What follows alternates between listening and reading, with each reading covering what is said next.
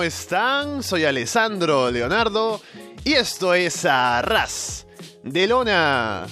Pasen, pónganse cómodos y sean bienvenidos como siempre a una nueva edición del podcast, episodio número 159. Gracias por darle ese botón de play a esa descarga, ya sea a través de Evox, de iTunes, de YouTube, o por seguirnos, por supuesto, en arrasdelona.com y solowrestling.com.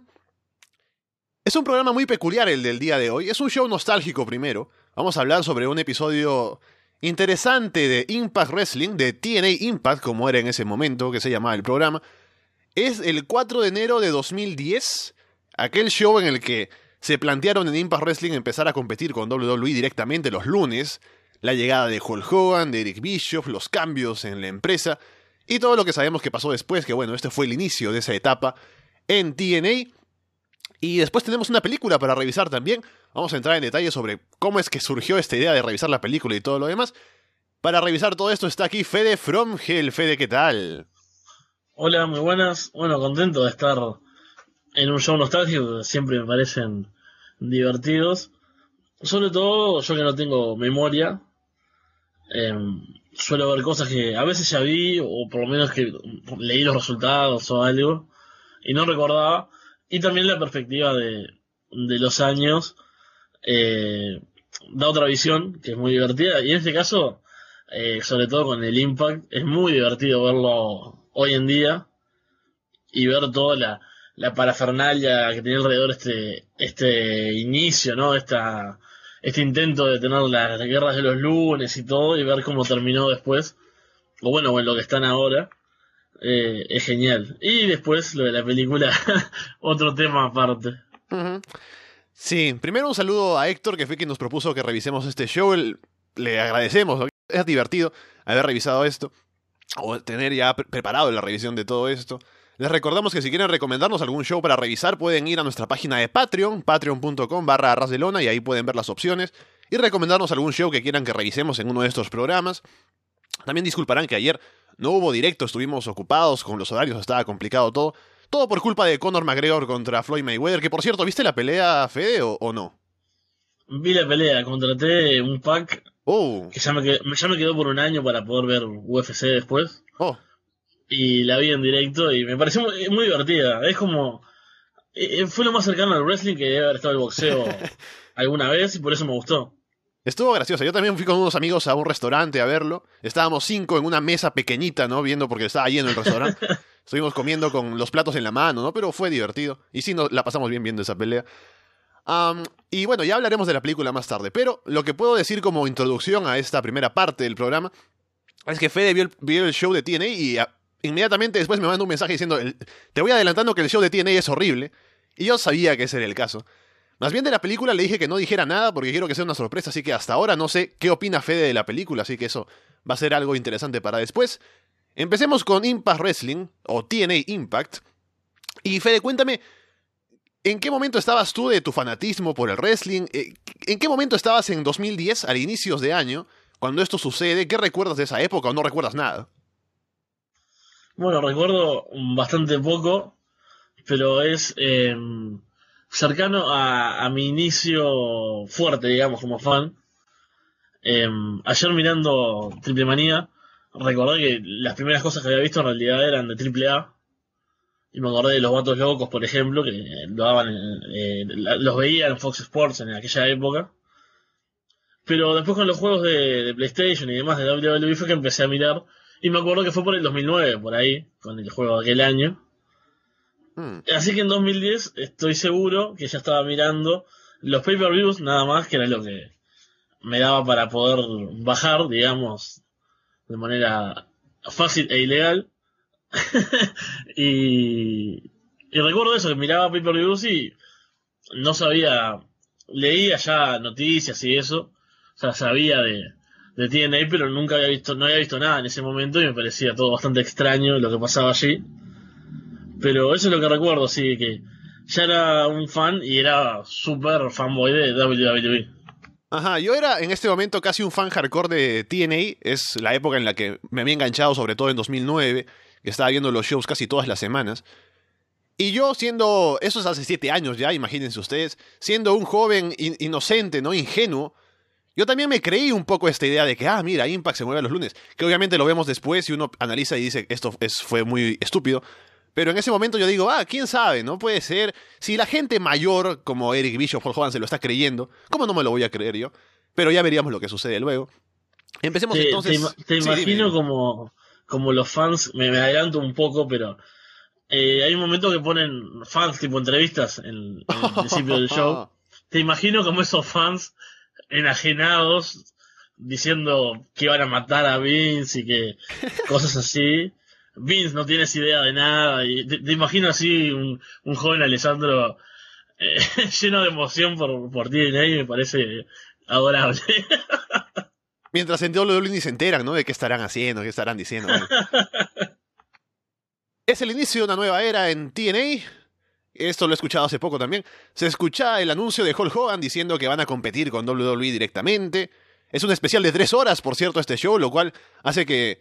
No me acordaba esto, así que hace que me arrepiento un poco de empezar a verlo, pero le damos con fuerza a este show. En un momento súper bizarro, Mike Tenay y Taz revelan que Baba de Love Sponge, el gran amigo de Hulk Hogan, ahora forma parte del equipo de comentaristas de TNA. Aparece el tipo, entrevista a la gente en la entrada, como ya adelantaba Fede. Hay una chica que dice que viene a ver a los luchadores más guapos, ¿no? Otra que dice que quiere ver sangre y gente pegándose en la cabeza con sillas. La gente hace promos contra Vince hablando de que van a matar a WWE, que van a caer en los ratings y demás. Es un momento de mucha emoción entre los fans de TNA, como se imaginan.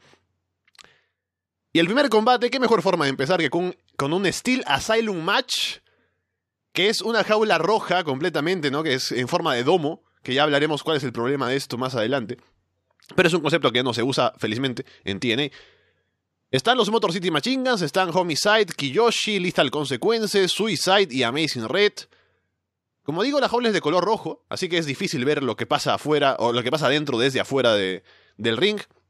La forma de ganar es escalar la jaula y salir por la parte de arriba. Y como la estructura tiene forma de domo, es difícil trepar en la última parte cuando hay una curva, y es algo complicado hacerlo. Es un combate de spots nada más, gente volando por todas partes. Homicide de pronto decide atacar a su propio compañero con un palo, y la campana suena porque es descalificación, al parecer no se puede hacer eso en una pelea de jaula. Él termina no contis el combate, este es el famoso combate, por cierto, en el que Homicide tiene que salir por arriba y se demora una vida en hacerlo y está la cámara ahí enfocándole, el tipo está que intenta escalar. Lamentablemente en esta versión de YouTube que tenemos aquí está editada esta parte, así que no dura tanto esta, este esfuerzo de Homicide. Finalmente sale de ahí, Jeff Hardy aparece entre el público y pelea con Homicide en ringside, le da un sillazo en la cara, le aplica un Twist of Fate en la rampa, se queda posando encima de la jaula y así termina esto. Bueno, y un comienzo ya terrible para lo que sería este show tan prometedor y, la guerra contra WWE y todo el, hype que tenían esos, esos fans entrevistados al principio. No, imagínate que alguien dice, voy a ver este show, ¿no? Ya que está compitiendo el lunes, quién sabe, tal vez hay algo interesante en este programa que nunca he visto, y se encuentra con esta jaula roja con los tipos ahí haciendo cosas adentro que ni se ve. No, pero hay tantas cosas malas en este combate. Primero que es caótico, pero no un caótico divertido. Que, puede haber combates que son entreverados con mucha gente, pero son fáciles de llevar. Este era un caos que no, veían bien, no veías bien la acción, como decías vos, porque la jaula toda roja, eh, tanta gente a la vez, las cámaras tampoco tomaban bien toda la acción. Después hay tres tag teams que me parece que en un combate así era quedaba raro, porque, bueno, si era un combate individual, obviamente los tags iban a trabajar juntos, hasta bueno, hasta que pasó eso con, con Homicide. Y termina en no contest, o sea, el primer combate de toda esta nueva era es un combate en una cosa roja horrible que no se entiende nada y todavía termina en no contest. Ya eso tiene que ser un augurio de que está mal. ahora anoté algo y no me acuerdo quién, porque yo hago mis notas y después me doy cuenta que ni yo las entiendo. Pero hay alguien que sube mucho y después baja innecesariamente. Eh, Creo que es uno de los no Machingans. Creo que sí. que sube un montón y después termina bajando, pero en realidad no tenía nadie tan cerca que lo estuviese complicando. Porque no, ah, no se ve, ahí va. Ahí puse, no entendía mis letras. porque la, cámara no toma bien la acción y es como que pasa algo en otro lado y de repente el tipo ya está ahí abajo. Y bueno, la, aparición de Jeff Hardy es lo mejor de, del combate y es post combate, así que imagínate lo que fue eso. No, y aparte, se supone que TNA si algo tiene que vender como lo diferente, lo que lo puede caracterizar, ¿no? Es la X-Division, ¿no? Es lo que siempre se ha dicho. Está aquí el campeón de la X-Division que es Amazing Red, en un combate que es, pues no tiene nada para hacer interesante. Y luego aparece Jeff Hardy, que ni siquiera es parte de la X-Division, pero aquí es el que destaca en un combate de tipos de la X-Division. Terrible, terrible. O sea, hubiese estado bueno, eh, ¿cómo se llaman los combates de la X-Division? Los famosos, los X algo, no me acuerdo ahora. Los Ultimate X. Eh, esos. Algo así, no sé si en esa época ya lo hacían, supongo que sí. Sí, sí. Hubiese sido mucho mejor que, que este espanto. Se ve que Hulk Hogan está en camino a la arena, viene con escolta policial, ¿no? Como si fuese un presidente o algo, pero así es Hulk Hogan. Christy Hemi entrevista a Kevin Nash en backstage. Nash habla de lo interesante que es esta nueva era de TNA, pero él realmente no parece muy interesado, ¿no? Esta promo como que le hace medio dormido. Termina diciendo que Hogan no viene solo y ahí está. Pensé que solo yo me, he reído de, la promo de, Kevin Nash, pero No, está, está, arrastrando las palabras y hablando a media voz. O sea, el tipo está súper. Él ya sabe que tiene el dinero asegurado, no viene Hogan y poco más yo no, entendía si, si, era parte de, no sé, el personaje de él en esa época, o cómo era que funcionaba. Decía, ¿qué le pasa a este tipo, no? Esto no es como el show del hype, era todo hype, hype, emoción, emoción. Eh, todos están alegres y llenos de energía y de repente sí, ahora viene Hulk Hogan y bueno, es una nueva era. Eh, ¡Ay, qué se pasa a este tipo! Es como cuando entrevistas a un futbolista antes o después de un partido, ¿no? Intentas que, porque ellos no hacen promos, ¿no? Pero intentas que diga algo interesante, el tipo está que da vueltas sobre lo mismo. Exactamente, sí, sí, muy, muy rara. Título de las knockouts en juego, Tara contra ODB. ODB ataca antes de la campana y toma el control, Tara se recupera, intenta aplicar el Widow's Peak, pero ODB escapa. Cubre con un roll-up, sujetando la truza y se lleva la victoria. Así que es nueva campeona de las knockouts. Tara ataca luego a ODB, le aplica el Widow's Peak, luego le pone su tarántula mascota encima a ODB y celebra, celebra bastante a pesar de haber perdido el título. Y así termina esto. Y sigue siendo todo bastante, bastante horrible en este comienzo. Yo no sé, eh, ODB he visto muy poco. Eh, por suerte, la vi este año en un combate que es de los que califiqué con peor nota, le puse negativo. Y en este combate ahora, y es horrible, o sea, no hace nada salvo hacer cosas, digamos, obscenas o, llamativas en ese aspecto, no como para ser, no sé, graciosa, supongo, o como esa cosa que tenía TNA acá, por lo menos que intentan ser como eh, no sé, adultos y provocativos y provocadores. En realidad, en este caso era provocador. Provocativo es otro segmento. Eh, y bueno, como combate, no, no pasa nada. ODB no hace nada salvo el roll-up final ahí con, con, el agarre de las truzas para, para llevarse la victoria. Y también se supone que yo me acuerdo de leer en esa época como que las knockouts de TNA también eran parte de lo más destacado y veías este combate y decías, bueno, no, no parece ser muy bueno, la, muy buena la división femenina tampoco. Hay algunas, hay luchadoras buenas, ¿no? Pero ODB no es. Ah, y el combate dura muy poco para hacer un combate titular y encima de cambio de campeona, pero bueno, es lo que quisieron hacer. Llega una limusina a la Impact Zone. Rick Flair aparece ahí y entra a la arena, entra al, al camerino de AJ Styles. Y no veríamos mucho más de Ric Flair esta noche, lamentablemente, pero luego tendría más protagonismo en la historia principal de la empresa. Christy Hemi entrevistó a Mick Foley más temprano, estaba fuera de la arena. Le han dicho que tiene prohibido aparecer en la Impact Zone, pero Foley quiere, eh, o dice que no tiene intenciones de arruinar el show, sino que promete que se portará bien, quiere hablar con Hogan, y lo que pasa es que la seguridad no lo deja entrar, y habría más de Foley más adelante. Sí, toda la, historia esa con, con Foley eh, se da a lo largo del programa. Y, y bueno, era llamativo porque es una figura súper importante. No sé en ese momento eh, cómo, era bien su estatus en, en TNA. Pero a mí por lo menos viéndolo así de la nada, digamos, suelto en el tiempo, era como, bueno, estaba deseando a ver qué pasaba con él, si lograba entrar, qué iba a pasar cuando llegara a enfrentarse a, a las nuevas autoridades y demás, así que esto era algo que por lo menos me tenía interesado durante el show. Sí, no me he puesto a revisar historia porque me da flojera.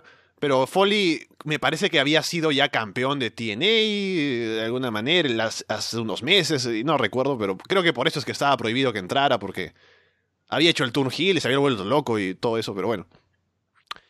Bobby Lashley y su esposa Crystal salen al ring para hacer una promo. En este momento Lashley no hace promos, así que Crystal es quien habla por él.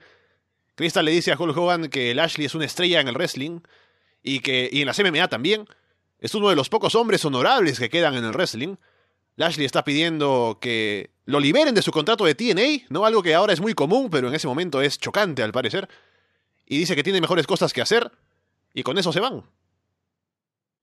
Sí, ahí ves, eso otra vez cuando la, perspectiva es interesante. Y ver justamente a un Lashley que no hablaba, porque no, no era bueno en promos, contra el Lashley actual que puede hacer buenas promos, puede llevar solo sus rivalidades. En esa época se ve que, que era terrible y tenía Tenía manager para eso. The Beautiful People tienen una reunión en backstage, están jugando cartas. Dice que como los programas de póker son muy populares, me imagino en esa época eran, no sé si ahora lo son, Fede. Dice que tienen pensado conducir un show de póker en Impact Wrestling. El punto es que no saben jugar, y como es street poker, se supone que se van a desnudar, así que eso debería subir los ratings. Bueno, hay un segmento terrible que es parte de, un poco de esa época, capaz, eh, que ahora creo que no nos imaginamos ese tipo de segmentos con las mujeres. Y me parece bien, yo siempre fui bastante crítico con, con ese tipo de cosas, ¿no? Con eh, ese aspecto más, eh, más tirado a lo sexual de, las mujeres en el wrestling, porque yo sí quiero ver mujeres en poca ropa, no las voy a buscar acá, yo sí, acá quiero ver lucha, sean, o sea, sean hombres, sean mujeres, que den buenos combates, y eso que me interesa principalmente. Aunque entiendo que siendo como eran estas, como son estas luchadoras, ¿no? Que eran eh, muy, muy lindas, ¿no? Muy voluptuosas y demás, bueno, que quieran usar eso para llamar la atención en este show que claramente todo era para llamar la atención y, ganarle a, a WWE, o sea, entiendo eh, el segmento, pero no, no era algo que, me gustara ver, que, que, disfrutara en un show de wrestling. Obviamente disfrutaba verlo igual. No, y además ese era su rol, porque en el ring no es que hacían mucho, o sea, no destacaban ninguna de las tres. Así que ese era su rol, estar ahí para llamar la atención en lo visual, ¿no? Scott Hall y Sean Waldman llegan a la arena, pero no quieren dejarlos pasar. Hay un lío con la seguridad. De alguna manera consiguen entrar, no sé cómo, hay un corte comercial o algo de por medio, pero están peleando con la seguridad y de pronto están adentro ya. Y aparecen en ringside. Hogan finalmente llega y hace una promo en el ring. Pone over a TNA, a los luchadores, dice que serán la compañía número uno en el mundo. Eh, Hall y Waldman se quieren meter ahí al ring, la seguridad los detiene, pero Hogan pide que se les dé un micrófono para que hablen. Hall dice que vienen para divertirse y hacer dinero, con Hogan, Nash y Bischoff. Hogan dice que las cosas ya no son así, tienen que hacer lo correcto ahora. Ellos amenazan con sacar a Hogan del medio si se pone en su camino. Aparece Kevin Nash. Nash dice que Hogan está guardando las apariencias por hoy, seguramente luego ya podrán hacer lo que quieren. Pero Hogan dice que no.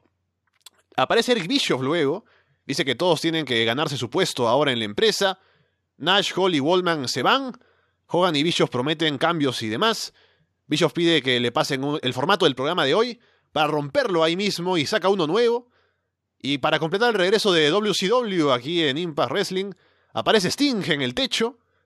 Está un segmento que se hizo larguísimo. Sí, yo tengo en mis notas, dice eterna promo con eterna mayúscula. Así que veo que es una sensación que compartimos.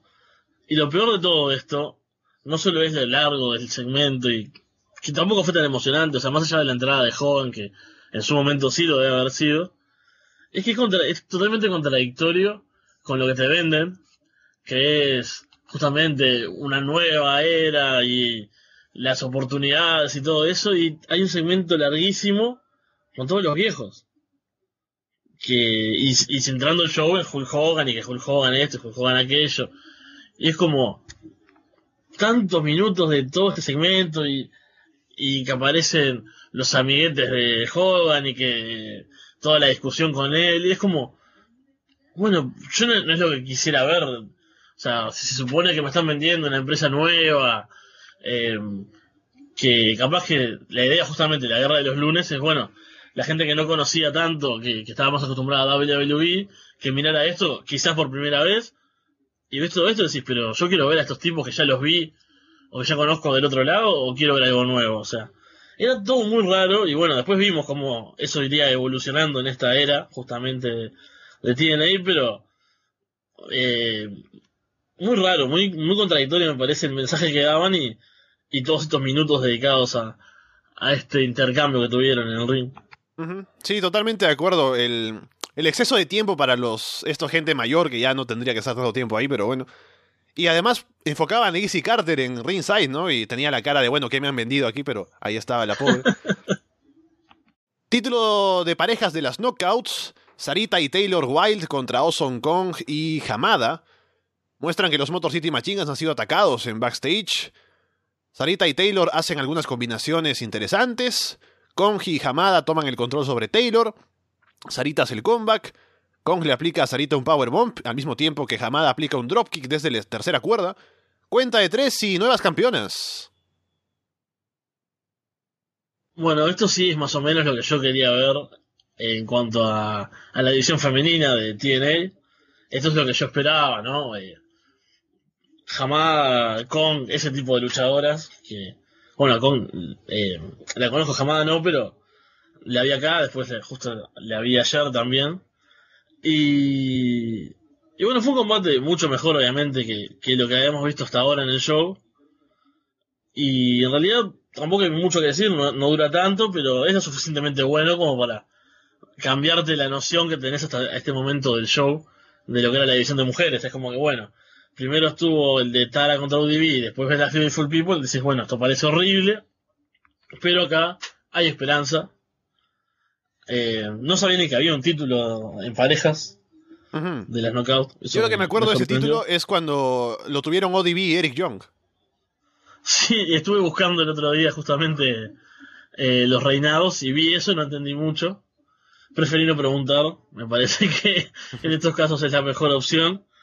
Y no, fue un buen combate, lo único que me, dio un poco de gracia, eh, los problemas de posicionamiento que tuvieron Kong y Hamada para hacer el spot final Ah, sí. Pero que nada, cómo tenía que ponerse Kong eh, para aplicar la Powerbomb y que jamás pateara a, la que le iba a recibir. Tuvieron ahí unos problemas de, comunicación. Pero más allá de eso, nada grave y un combate al menos divertido y de buen nivel para lo que venía siendo el show. The Beautiful People siguen jugando póker en backstage. Han perdido bastante, se nota ahí por los atuendos. De pronto aparece Balvines, vestido solo con una toalla, ¿no? Como me imagino que camina siempre por la calle incluso. Quiere unirse al juego. Aceptan el reto, luego de uno, algo de... como el trash talking, ¿no? De, entre ambas partes. Aceptan y esto se convierte en lo más interesante del show. Lamentablemente tenemos que volver a lo otro, ¿no? Eric Bischoff, Hogan, pero aquí se quedan jugando. Terrible, terrible. No sé para qué, para qué volver al show si estaba pasando esto. Por cierto, Balvines, no, ¿cuál era su no me acuerdo cuál era el nombre que tenía en TNA, pero obviamente no es Balvines porque no puede serlo, pero sí, ahí está. Mick Foley sigue intentando entrar, pero no le dejan. Los Nasty Boys llegan también, pero tampoco los dejan entrar. Luego tenemos Matt Morgan y Hernández contra Raven y Dr. Stevie. Morgan le aplica la Carbon Boot Footprint a Stevie, se lleva la victoria y nada más. ¿Algún comentario sobre este combate, Fede? Fue todo tan rápido que no llegué a notar los nombres de los luchadores. O sea, los conocía eh, a, casi todos, o al menos eh, algunos lo recordaban más que a otros. Pero nada, como yo iba notando a medida que iba pasando los combates y eso, no me dio el tiempo porque dura nada el combate. Y fue como, eh, bueno, esto se supone que cuando llegaron eh, Bischoff y que cambiaron todo el, cómo iba a ser el show, programaron esto para y este combate así en dos tags que duró nada, que, fue horrible. Y es como, bueno, no, no parece un, buen comienzo de, sus buqueos. Christy Hemi entrevista de Pope en backstage. Pope dice que no le sorprende que Hulk Hogan lo haya elegido para estar en un combate esta noche. Se mete con su oponente que es Desmond Wolf. De pronto aparece Orlando Jordan buscando a Hogan le habla a Pope como un veterano que le habla dándole consejos a un joven y eso. Y poco más. Odiaba, me acuerdo de haber visto algunas cosas de del Pope y lo odiaba, siempre lo odié, así que acá no, ni escuché mucho lo que dijo, acordate que vengo sufriendo este show hace rato, así que no tengo mucho más que decir de, de la promo. No, pero yo recuerdo que Pope en un momento, gracias a las promos, se puso bastante over con el público. Es más, lo estuvo aquí en este show. Y además recuerdo, viendo un poco hacia futuro, que hay un momento en el que Pop se convierte en retador al título para Lockdown, que es un par de meses después de este show. Y está bastante over al punto de que la gente creía que le podía ganar a y Styles el título y todo. Pero el combate fue horrible, por, por buqueo más que por, por lo que pasó en el ring. Pero igual Pop estuvo bastante over. Es más, a mí me gustaba Pop, así que, bueno. Fede, el odio, pues lo tiene ahí. El combate es de Pope contra Desmond Wolf. Wolf desde el inicio ataca el brazo izquierdo de Pope. Wolf intenta la Tower of London, Pope escapa, hacen varios giros y Pope termina atrapando a Wolf en un small package para llevarse la victoria. Bueno, acá viene una de las grandes sorpresas para mí de la noche, que fue darme cuenta de quién era Desmond Wolf. y, darme cuenta lo otro de mis severos problemas de atención y memoria, ¿no? Pero cuando lo, miro digo, pero este tipo yo lo conozco y no se llamaba Demon Wolf, ¿qué está haciendo? Y después dije, ah, claro, yo sabía esto, ¿cómo, me puedo sorprender? Pero bueno, me sorprendió. Y el combate es bastante corto y se nota así que está emocionado, que hay un ambiente de poner over casi todo lo que pasa, pero sobre todo en este combate se nota un poco más porque creo que dura tres minutos y la gente igual se llega a gritar This is awesome. Y todavía no estábamos en una época en la que ese cántico tal vez estuviese tan gastado como ahora, ¿no? Que todo es mm. awesome y todo es fight forever. Pero acá la gente se emociona bastante en los tres minutos más o menos que dura el match. Que también es un buen intercambio, o sea, ver a, a Wolf, en este caso, siempre estaba bien. Y no hay mucho tampoco, es, son, es muy poca acción, pero está buena y la gente se mete y eso también ayuda a que uno como espectador se meta en el combate. Este combate me recuerda lo mal que trataron a Desmond Wolf, con lo over que estaba, porque el tipo incluso hubo una votación alguna vez, me acuerdo, para el retador al título, y él ganó y lo pusieron en un combate en el que le, ganaron sin más. O sea, el tipo estaba over y se podría haber hecho mucho más con él, pero no lo tenían en esa idea de que podría ser main eventer, lamentablemente nunca, ahí en TNA. Luego encuentran a Rhino, lastimado en backstage, así como más temprano estaban lastimados los Motor City Machine Guns. No se sabe aún quién fue quien los atacó. Jeremy Borash entrevista a AJ Styles en backstage. AJ dice que está emocionado por los cambios que vienen ahora y está listo para defender el título ante Kurt Angle en Genesis. Eric Bischoff aparece, anuncia que AJ Styles ya no defenderá el título en Genesis, sino esta noche ante Kurangel. Y así termina el anuncio para el main event. Sí, este show me dejó pensando un poco el problema de, de TNA con, los anuncios, ¿no? Y, y cómo los respetaban o cómo no. Porque al principio del show se anunciaron combates que después no se, fueron dando por, por eso que hizo Bischoff a, la mitad del show, que rompió el guion, hicieron otras cosas. Y acá también era un, combate que se anunciaba durante el show, o sea, hay promos durante este capítulo, incluso después de, este anuncio, siguen pasando la publicidad de ah, Genesis. Genesis es el, momento en el que se conoce al mejor luchador del mundo, ella está contra Kurangel cuando ya dijo que no. Claro, todo un montón de hype. Y, y ya sabemos que en realidad se van a enfrentar esta misma noche. Y después no sabes si necesariamente se van a volver a enfrentar o no. O sea, es una cosa rara. A mí el tema de los anuncios, yo soy un poco eh, cerrado con eso. No me gusta que anuncien una cosa y hagan otra porque uno espera. En este caso está bien, o sea, es, digamos, por un bien mayor, ¿no? Por este. Por el impacto, justamente, para este show, para el inicio de la guerra con, con WWE. Pero bueno, eh, quedaba un poco extraño que después de anunciar esto sigan pasando la promo de, del combate en Genesis. Y después lo otro que quería hacer una breve mención, que los, segmentos ah, de los ataques en, backstage se veían bastante horribles, se veían muy oscuros. me costaba en el momento darme cuenta quién estaban, quién había sido atacado. Eh, bastante malos esos, esos momentos. Y más adelante, me adelanto un poco a esto. Hay un momento en el que cuando atacan a Beer Money, está cubriendo el tema eh, Boba de Love Sponge. Y lo hace con el, menos drama posible, ¿no? Dice, ah, mira, los han atacado. Bueno, ya, ya veremos quién es. No, sabemos quién es, pero tengo, tengo una idea de quién puede ser. Es horrible. Algo sobre este combate anunciado que obviamente es un gran combate para esta primera, este primer episodio de la nueva etapa de TNA. Pero tal vez habría sido mejor tenerlo anunciado con tiempo, ¿no? Para que la gente lo sintonizara y. Pues porque anunciarlo a mitad del show no se entera mucha gente, ¿no? Claro, o sea, eh, esa, esa, necesidad de, generar el shock, ¿no? O, la sorpresa también juega en contra porque un show justamente este que duró tres horas y capaz que haciendo zapping entre un programa y otro, o, o bueno, enganchándote más temprano y yéndote, o al revés, enganchándote tarde, era, no, no te enterabas que iba a pasar eso, que se supone que es un combate de pay-per-view, justamente, y es como, bueno, genial, lo van a dar hoy en la tele, pero tengo que enterarme que lo van a dar, si no, me lo pierdo, y, y creo que hasta sería molesto, ¿no? Alguien que le llame la atención Styles o, Angle, ¿no? O que obviamente era, era genial eh, ver ese combate enterarse que se lo perdió porque de repente lo pasaron al programa del lunes eh, es bastante negativo. Jeff Jarrett sale a hacer una promo, habla de haber fundado TNA hace 7 años, todos decían que la empresa iba a morir en poco tiempo, pero siguen vivos, eso se dice hasta ahora. Pone over a los luchadores, dice que trabajando junto a Dixie Carter y Hulk Hogan, todo es posible, pero Hogan aparece en la pantalla para criticarle a Jarrett hablar siempre sobre sí mismo, Dice que Jarrett casi mató la empresa y fue Dixie quien la salvó.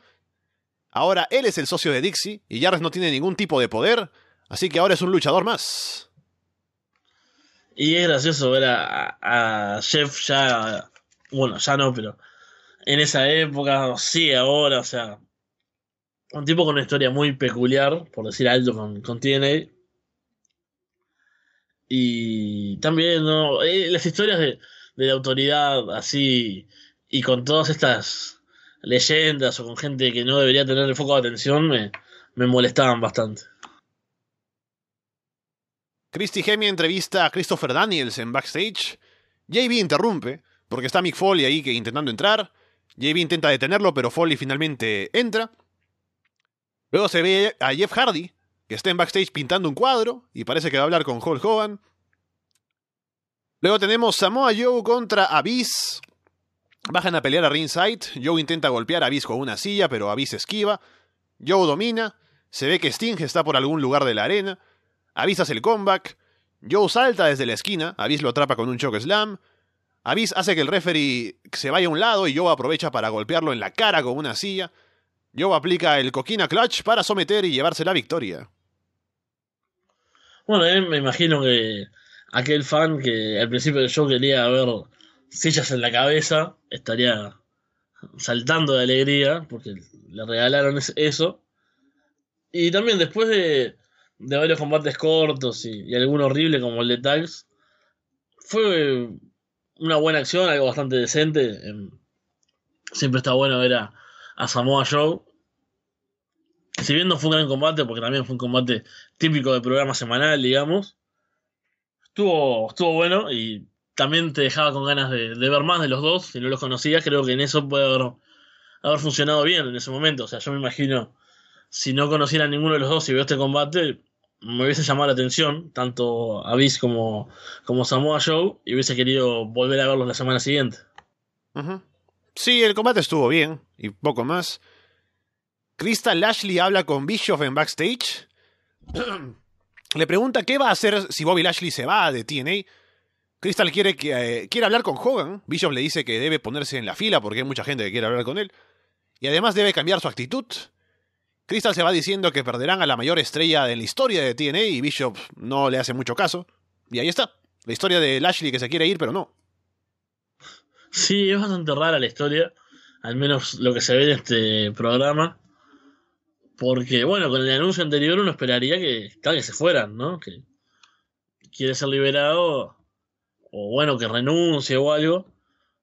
Y ya empieza también a, venderse esa idea de, bueno, Hogan, ¿no? La superfigura, difícil acceder a él. Bischoff como un tipo bastante. Em, mala, mala gente, ¿no? O sea, un tipo agresivo o al menos soberbio también. Y es rara esta historia, o sea, de, qué lado tenés que ponerte? O sea, porque la promo anterior de Crystal es como, bueno, ¿qué se creen estos, no? Que, es Bobby Lashley, ¿qué se piensan que es? Y después de esto decís, bueno, no, que los dejen hablar, pobres, se lo merecen. Es como, ¿qué tengo que sentir en realidad? No, no, no entiendo. Como ya dije, encuentran a Beer Money lastimados en backstage. Luego Baba de Love Sponge habla con el tipo de seguridad para dejar que los Nasty Boys entren a la arena. JB entrevista a Kurt Angle en backstage. Angle dice que perdió el título en septiembre y AJ Styles lo ganó, pero no lo venció a él porque había otros dos tipos en el combate. Dice que AJ Styles no puede vencerlo y hoy demostrará que es el mejor luchador del mundo. Bueno, fue una, buena promo para generar hype para ese combate y, estuvo, estuvo bien, me parece que, que, también te ponía un poco en ambiente, así eh, por dónde podía ir la rivalidad, por qué esa cosa de, de quién es el mejor del mundo, porque si ya había, si hubo un cambio de título antes, yo no sabía, o sea, cómo había sido ese combate, y bueno, acá creo que sirvió también para explicar un poco la, la previa o el camino hacia este enfrentamiento. Y además habla mucho del mejor del mundo y demás, y eso a veces puede malinterpretarse como, ah, bueno, ¿qué se creen estos? Pero cuando ves a Kurangle y AJ Styles, como que te lo puedes creer, ¿no? Y eso les ayuda un poco a, TNA. Sí, sí. Parece que Jeff Hardy y Shannon Moore han firmado contratos con TNA y ahí se van con sus sobres. Están caminando ahí hacia su auto en, en, el estacionamiento. Y aparecen unas chicas gritando, emocionadas por ver a Jeff Hardy, ¿no? A Shannon Moore no le hacen ni caso. Y Jeff le regala a una el cuadro que pintó y se va. Sí, fue un, un segmento bastante gracioso este. Sobre todo por cómo ignoran a, ay, a Shannon Moore. este. Y nada, Jeff visto así como una especie de superestrella adolescente, ¿no? Una reacción que, que podrías esperar con, no sé, con un Justin Bieber, por ejemplo, algo así. Y la pregunta es qué hacían esas chicas ahí en el estacionamiento, ¿no? Porque si hay una zona de fans, estarán varios, pero había tres nada más ahí esperando que saliera alguien, ¿no? Y gritar para que les regalen algo. Y encuentra Sí, aparte, claro, Jeff Hardy se supone que no estaba anunciado, que fue una sorpresa, ¿no? Que, o, o cómo apareció por lo menos. Y te da la, idea de que, bueno, eran fans de ser fan de algo, ¿no? Algo, algo terrible. Las que no son fans de algo en particular, sino que van ahí buscando la memorabilia, buscando la foto, es gente gente mala, gente que no se merece tener esas cosas, ¿no? Que se le merecen los verdaderos fans y pobres los verdaderos fans de Jeff Hardy que no se pudieron llevar el cuadro porque se, lo llevaron las oportunistas estas que estaban ahí. Los Nasty Boys se meten al camerino del Team 3D aprovechando que ellos están en Japón. El equipo de seguridad los, les trae donuts, ¿no? Como disculpa por lo que pasó más temprano que no los dejaban entrar. Pero Sax le las tira en la cara y luego se dedican a destrozar el camerino del Team 3D un equipo de seguridad bastante lamentable, ¿no? Porque les tiran las donas en la cara y luego no los detienen cuando están destruyendo el, camerino. E, e, es, es, no sé, parece que podrían haber invertido un poco más en, el equipo de seguridad. Sí, bastante penoso la seguridad. Y bastante divertido el segmento esta vez. Ver unos tipos ahí rompiendo cosas. Y aparte ellos eran bastante graciosos eh, en sus diálogos mientras rompen todo. Eh, por lo menos fue, fue divertido este, Pero que tengo que este decir a favor del, equipo de seguridad es que son bastante considerados, ¿no? Que dijeron, bueno, mira, los hemos tratado mal cuando no debimos hacerlo, son amigos de Hogan, vamos a llevarle un regalo, ¿no? Y le compran donas que dicen, bueno, seguramente les gusta, y se las llevan, ¿no? Así que por eso podemos, le puedo disculpar al equipo de seguridad porque al menos fueron considerados en ese aspecto. Bueno, pero también regalarles donas es como casi que decirles gordos, me parece, ¿no? Los ah, ven ahí, bueno. Están acostumbrados ya a esas alturas. ¿Qué le gusta a esos tipos? Ah, les debe gustar comer, vamos a traerle unas donas. algo, algo así. El main event, lo mejor del show, por, por supuesto y por lejos. Título de TNA mundial en juego, AJ Styles contra Kurt Angle. Hay cánticos para ambos por parte del público, están muy emocionados por ver este combate. Pasan un par de minutos de combate y de pronto un hombre enmascarado aparece para atacar a AJ Styles. Yo no sé quién es, no recuerdo nada de esta historia. Angle golpea al tipo y lo saca del ring, la seguridad se lo lleva y el combate continúa. Angle lanza a ella en un buckle bump y toma el control. Ella aplica un gran springboard forearm. Angle luego lanza a ella en belly to belly suplex desde la tercera cuerda. Ella aplica el Styles Clash, pero cuenta en dos. Angle aplica un Frog Splash, que no recordaba que en algún momento fue un movimiento que usaba casi siempre. Angle aplica el Angle Slam desde la esquina, pero ella sobrevive. Ella aplica otro Styles Clash, pero Angle sobrevive. Ric Flair aparece y se queda mirando el combate, pero se va antes de que termine. Ella aplica otro Styles Clash y remata con un 450 Splash para llevarse la victoria. Bueno, este combate sí estuvo, estuvo muy bueno. Ahora sí hay un gran ambiente, y un gran ambiente que amerita, en este caso. O sea, era un combate esperado, son dos grandes luchadores. Es una noche ya de por sí emotivo, entonces bueno, se genera esa sensación de big match que para mí ya le da un punto extra al combate. Tiene un buen comienzo, después tiene ese spot ahí con esa especie de ninja que a mí me trajo justamente reminiscencias a, los ninjas de, de Samoa Show y te miro peor, ¿no? Porque hasta ese momento viene show, viene show, bueno, anuncian este combate para acá, en vez de Genesis, etcétera. Pasan unos minutos y veo un tipo enmascarado que se mete y dije, yo no puedo creer que esto sea tan horrible y vaya a terminar con una intervención de un ninja como para no reírse después de TNA. Por suerte no, no terminó ahí el combate. Curango lo saca y, sigue la acción. Ahí dije, bueno, está. No era todo tan malo después de todo. Bueno, el combate está, es muy bueno, es, emocionante. Tiene muchos muchos remates y mucho, muchas salidas se cuentan en dos. Pero bien, o sea, no, no queda como sobrecargado, no una sensación de, de que los finishers no tienen sentido, o sea, es como realmente dos tipos dando todo, resistiendo todo, la gente se emociona con esos movimientos, así que está, para mí está muy bien llevado el combate, muy bien construido, y bueno, un final también que deja por todo lo alto el ganador, así que un, un gran cierre para el show que fue, sin duda, este combate fue lo mejor de la noche. Solo un detalle, ya que estamos hablando de este combate, hablamos más temprano del anuncio para Genesis y demás. Al final sí hay un AJ Styles contra Kurangel en Genesis. No sé cómo es que llegan a buquear a la revancha, pero la buquean. Y luchan una vez más. Y en ese momento Ric Flair se hace manager de AJ Styles. Y recuerdo que el final de ese combate, y hay que pensar que este es el primer pay-per-view en la nueva era de TNA con Hulk Hogan y demás, hay como un screw job que AJ como que aplica la figure 4 o algo, suena la campana y se lleva el cinturón y nunca se rinde Kurangel y luego sale Hulk Hogan. Ángel escupe en la cara. O sea, imagínense que eso es lo que sucede en el primer main event, el primer pay-per-view de, de Hulk Hogan al frente de TNA. Terrible, o sea, es lo que ya se veía en el comienzo de esta. en este show, ¿no? El protagonismo en demasía de, de, los veteranos y se va a seguir viendo bastante en esta era y llevaría a un camino bastante malo a TNA después. Hablando de eso, Hulk Hogan aparece luego del combate y dice que ella y Styles y Kurangel son los mejores del mundo. Está en medio de la promo, poniéndolos over, y de pronto le avisan que Mick Foley está en la arena. Foley se mete a la habitación donde están jugando póker, buscando a Hogan, ¿no? Interrumpiendo algo mágico. Habla con Val Vines, le dice. Vines le dice dónde ir. Foley encuentra a Bischoff en la oficina que antes era suya. Bishop le dice a Foley que ha perdido todo el poder que tenía, ahora debe ser un, luchador más, así como le dijeron a, Jarrett. Foley dice que puede trabajar con Dixie, que posiblemente pueda trabajar con Hogan, pero nunca en la vida va a trabajar con Bishop. Kevin Nash, Scott Hall y John Wallman aparecen para atacar a Foley. Hogan al final aparece para detenerlos y se queda mirando lo que están haciendo y no dice nada.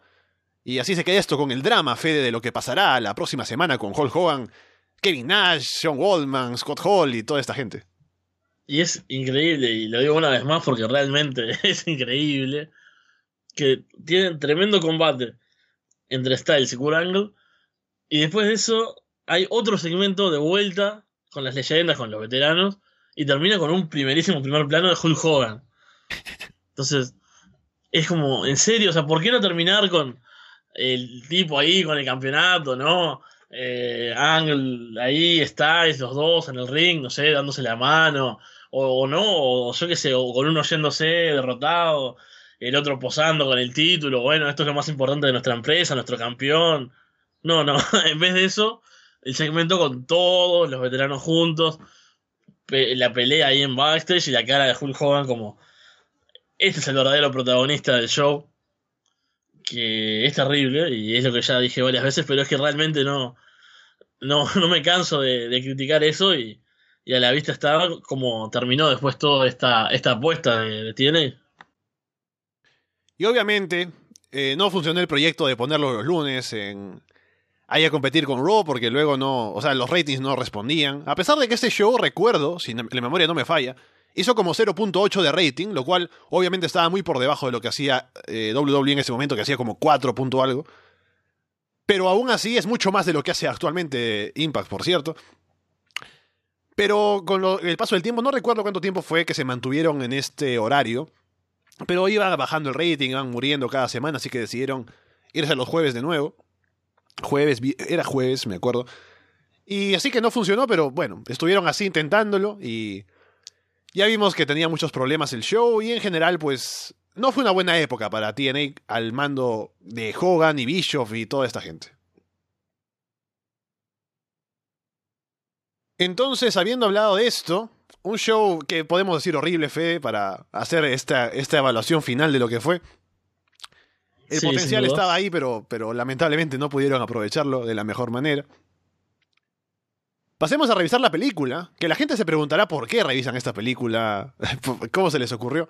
Lo que pasa es que yo vi esta película hace ya algunas semanas, no que es este Kimi no Nawa en japonés, eh, es Your Name, tu nombre, si la quieren buscar así. Y yo recuerdo haberla visto y en Twitter puse un comentario de que me había gustado muchísimo. Y la gente que también la había visto me, respondía, ¿no? Me decía así, que me gustó mucho. Y alguien por ahí propuso que por qué Fede no la revise en un show de Arras de Lona, ¿no? Tal vez. Y a pesar de que está fuera de todo lo que hacemos aquí, dije, es una idea muy interesante porque yo tengo curiosidad de ver qué le parecería a Fede esta película. Y como la gente iba comentando, no fue solo uno, sino que hubo más gente que estaba interesada en esto. Dije, ¿por qué no? Vamos a decirle a Fede que revise esta película conmigo. Así que vamos a ver qué es lo que opina Fede.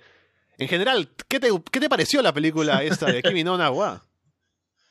Bueno, yo por, por, lo que decía la gente, ¿no? Por, por esa, esa risa, ¿no? Que generaba que yo mirara esta película, me imaginaba algo bastante em, peor, algo mucho peor, me imaginaba algo horrible, básicamente. Pero tengo que decir que desde el costado que yo logré verla, o el costado que logró engancharme a mí, me gustó y si bien me pareció que era bastante larga, eh, tenía ganas de, bueno, de meterme en la historia, de ver qué pasaba y estaba como expectante durante, durante toda la película, durante toda su duración. Y nada, a modo de, resumen, si se quiere, yo capaz que me enganché más con el costado más eh, místico, por así decirlo, ¿no? Que tiene. No tanto de la historia de amor, o sea que o sea, no, es que, no es que le hiciera caso omiso porque es imposible, pero a mí me llamaba la atención entender, más que nada, ese era, lo vi por ese lado, tipo, ¿qué es lo que está pasando? Eh, ¿Qué es real? ¿Qué es un sueño? Eh, bueno, después vamos a, ahora vamos a ir viendo los giros que tiene. Y eso fue lo que me enganchó a mí, me parece interesante, me parece un buen recurso. Que un tipo que, si a mí me decías que es una historia de amor, que no sé qué, el, el hilo rojo del destino y todo, me va a parecer horrible y no la va a querer ver. En cambio, me, enganchó mucho. Sí, ese es el asunto, porque básicamente es una historia de amor, pero hay muchas cosas de por medio que son muy interesantes y por eso yo por eso creo que no hay alguien a quien no le pueda gustar, a pesar de que comentarios por ahí que decía que no le enganchó del todo, pero bueno. Así que hablemos de lo que fue esta película. En general, a ver, la premisa es que hay dos chicos, ¿no? Taki y Mitsuha, que cuando duermen a veces intercambian cuerpos, ¿no? un chico y una chica. Una premisa que te hace pensar que, bueno, la película debe ser bastante lamentable, ¿no? Porque hay una película de Rob Schneider, creo que es parecida, ¿no? Que el tipo es despierta, es una mujer, ¿no? es horrible. ¿qué, va, a hacer esto, no? Pero es una parte nada más de esta película, porque lo que, lo que es interesante es ver por qué es que esto sucede, y a qué apunta y cuáles son las consecuencias y demás. Y básicamente lo que sucede es que entre ellos dos, cuando van intercambiando cuerpos y se van hablando además por mensajes de texto y demás, como que se van conociendo mejor y eh, como que se van enamorando de a pocos. Y de pronto se quieren conocer, pero primero que hay una distancia física, porque el tipo vive en una ciudad y la chica vive en, el campo. Y después, cuando el chico va a buscarla, se da cuenta de que no es solo una distancia física, sino una distancia del tiempo, porque ella en realidad, el momento en el que, en el que intercambia cuerpos con él está tres años antes, y por eso no se pueden encontrar, o sea, hay muchas cosas de por medio. Y además, cuando va a buscarla, se encuentra con que el pueblo en el que ella vivía eh, sufrió una caída de meteorito que lo desapareció, o sea, todo el mundo murió en ese pueblo. Busca los, los documentos de la gente que, que había muerto, está su nombre ahí, y entonces no se entera, o sea, no sabe nada de lo que, o sea, no entiende nada de lo que ha pasado. Pero básicamente así empieza y, o sea, eh, primero tenemos esa parte, ¿no? De cuando intercambian cuerpos y te preguntas por qué sucede esto y demás, y te parece un tipo de película un poco, un poco tonta. Luego sucede este giro, cuando él va a buscarla y encuentra esto de la tragedia. Y luego se da eh, otro giro que es el proyecto suyo, la intención de salvarle eh, la vida, porque de alguna manera puede volver a comunicarse con ella y decirle que tiene que salvarse, ir a algún lugar seguro del pueblo y demás. Así que por ese lado es muy interesante ver cómo es que finalmente el motivo por el cual intercambiaban cuerpos es porque, digamos, el destino o una instancia mística por fuera de ellos intentaba salvarle la vida a ella y a todo ese pueblo. Sí, eso está, está buenísimo. Aparte, me gustó cómo fue la, construcción de, de, la historia. Como desde el principio, bueno, está esa idea de vacío, ¿no? Cuando muestran un poquito eh, durante el opening, ¿no? y todo eso, se idea de esperar a alguien que no se conoce, de que están como expectantes siempre. Y los primeros minutos en el pueblito son bastante aburridos en realidad pero justamente funciona para, para conocer cómo es el pueblo, conocer los personajes. Y tiene, bueno, los primeros comentarios al respecto de, de que la protagonista estuvo rara el día anterior y ella no recuerda mucho. Que lo que se explica después con el, el día cuando lo muestran a él, y ahí ves el primer cambio. Y ya empieza con eso de, bueno, ellos lo ven como un sueño, ella al principio piensa cuando está en el cuerpo de él, lo vive como un sueño, incluso lo comenta en voz alta ante los amigos de él, que quedan como extrañados, ¿no? ¿Qué le pasa a este tipo? Que va al restaurante y, gasta la plata porque dice, bueno, no es, un sueño, no pasa nada, ¿no? Exacto, tiene, tiene esos momentos. Y es genial como medida que, bueno, lo van aceptando y van trabajando juntos. Que yo pensaba, yo me enloquecería, ¿no? En, en un caso así. y no trataría, o sea, al principio, no sé si haría la vida normal del otro, no, pero claro, ponte en el caso de que es que no es algo que sucede solo una vez, sino que como es constante, básicamente tienes ahora dos vidas. Claro, al principio pensé eso, después cuando veo que empieza a ser constante, veo que, es genial como, bueno, empiezan a usarlo del diario, en el celular de él, y ella empieza, eh, bueno, en ella empiezan a anotar en el cuaderno, se dejan mensajes también escritos en, en las manos, en los brazos, y, y como, bueno, van eh, diciendo no hagas tal cosa, hace esto. A, la vez, el personaje masculino, no me acuerdo bien el nombre, Taki, sí. Eh, tiene como una historia con esa compañera de trabajo y también es divertida toda la dinámica que se genera con eso, porque a ella le empieza a gustar el lado sensible que él muestra, que en realidad no es él, es Mitsuha, y es genial toda esa, esa dinámica y, y, es divertido por eso, porque no es tanto la cosa tonta de amor y eso en un principio, Sino que incluso cuando ellos salen después y esta, esta chica le dice como que a él es, antes, antes te gustaba yo, pero ahora estás pensando en alguien más, algo así. Y como que recién ahí te das cuenta de, ah, sí, capaz que se están enamorando a través de este intercambio. Y hasta ese momento no pensás tanto en eso, o sea, o por lo menos yo estoy totalmente enganchado en cómo llevan la dinámica del intercambio y no en la relación que le genera. Y bueno, después el giro que tiene lo del cometa y lo de la diferencia de tiempo fue, fue brutal. Eso sí que no, no le esperaba para nada, porque por un lado es como que se volvía todo real, todo, o sea, ya no era un sueño, ya se nota que está pasando. Claro, y aparte es porque hay un corte, ¿no? Porque de pronto deja de suceder el cambio y el tipo como que dice, bueno, ahora, ¿qué ha pasado, no? Y, y eso lo lleva a querer buscarla y cuando va, además que es una travesía que busca dónde está el pueblo, porque se acuerda cómo es, pero no sabe dónde queda busca, investiga, pregunta y finalmente llega y se encuentra con que no hay pueblo. Sí, es tremendo. El momento cuando llegan ahí y está todo roto, es bueno, dudas otra vez de todo, toda la seguridad que te había generado. De esto realmente les está pasando. Es como, bueno, ¿qué era entonces? ¿Eran visiones? ¿Eran sueños? cómo fue que, sucedió todo esto y, creo que es un, un, gancho bastante importante que tiene la película. Em, el momento interesante porque, como decimos, hay un cambio, hay una diferencia de, tiempo. Cuando él va, encuentra que no hay pueblo y también se muestra que antes ella había ido a buscarlo también a Tokio. Y cuando fue, ella lo encuentra. Así, curiosamente, se lo encuentra por ahí en un metro. Y le habla, pero obviamente como todavía él no había vivido el intercambio, no la reconoce, o sea, no sabe quién es. Pero ella le deja como este lazo, ¿no? E, este, esta, esta, esta cuerda y demás. Se lo deja como un regalo, digamos. Y eso es como también...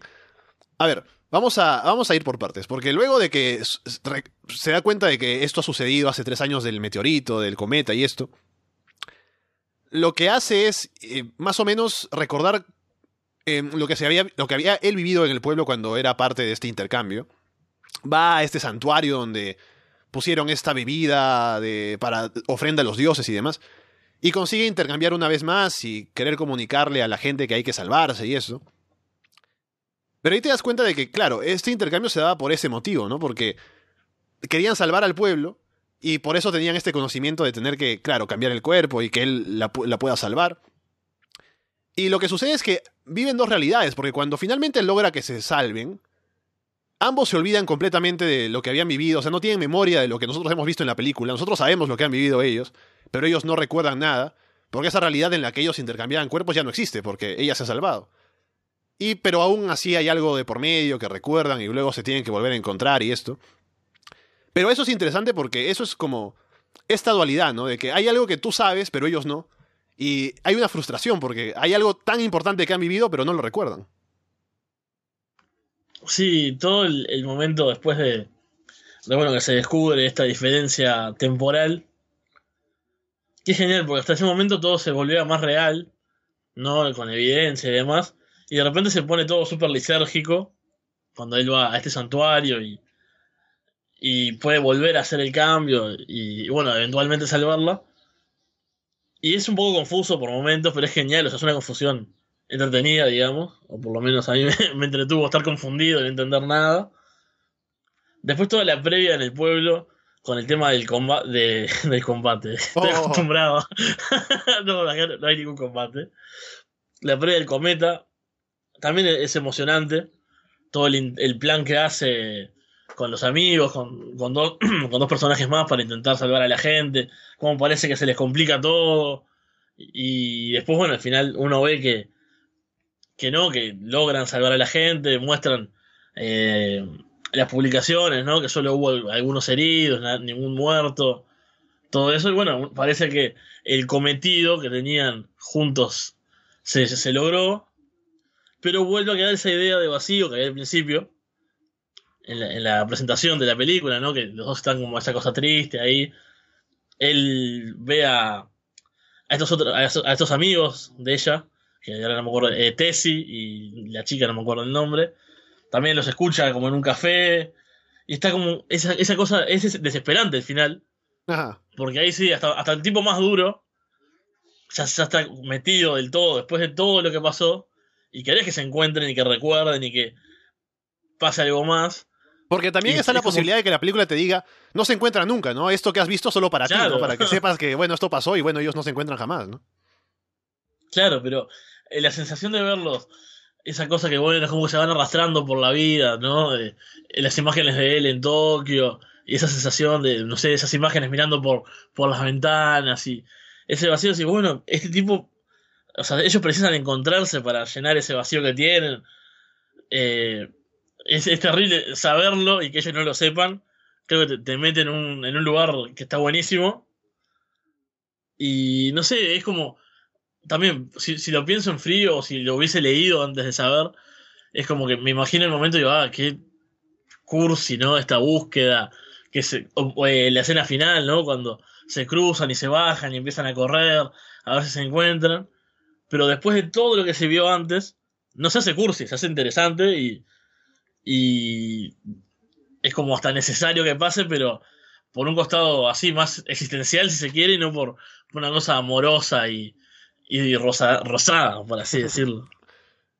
Una cosa más con la que me he quedado de esta película es la idea de la tradición, ¿no? Porque normalmente, ¿qué es una tradición, no? Es cuando tú compartes una historia común con tu sociedad y tienes costumbres que sigues, ¿no? Y casi, o sea, lo que sucede es que cuando uno va pasando la tradición de generación en generación, a lo mejor no sabes, o sea, cuál es el origen de todo esto, pero lo sigues porque es lo tradicional, ¿no? Tienes que seguir las costumbres y demás.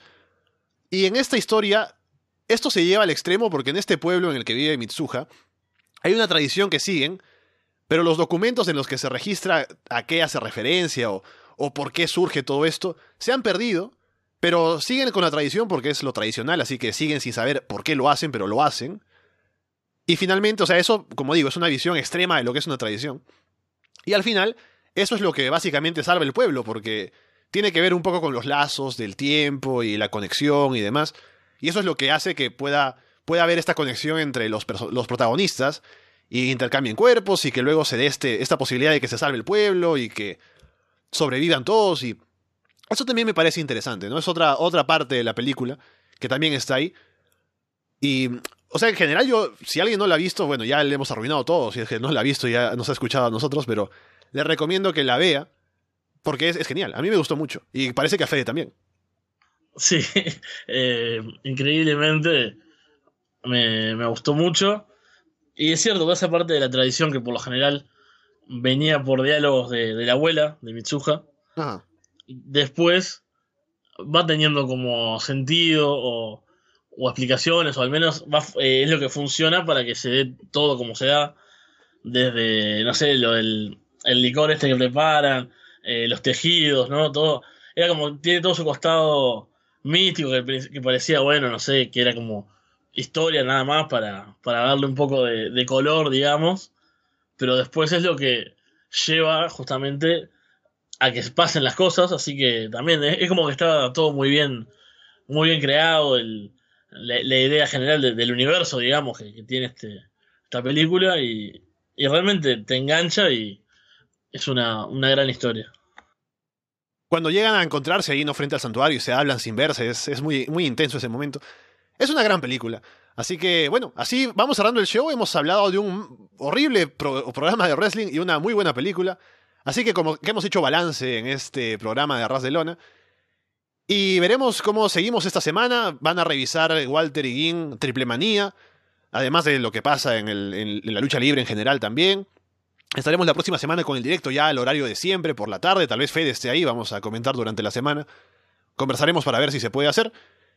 Y seguiremos viendo más shows nostálgicos con lo que nos recomienden ustedes, así que hay mucho que ver en arrasdelona.com, Fede. Ya estaremos hablando luego de algo interesante, esperemos. Sí, esto fue muy divertido, una, sorpresa buena, una sorpresa. Bueno, no era una sorpresa, era algo esperado que fuese, que fuese malo TNA. Y como siempre, y como decía al principio, muy divertido los shows nostálgicos, así que esperamos más recomendaciones de las buenas y de las malas, porque también ambas nos dan material para conversar. Con eso dicho, por ahora los dejamos de parte de Fede From Gel y Alessandro Leonardo. Muchas gracias y esperamos verlos pronto.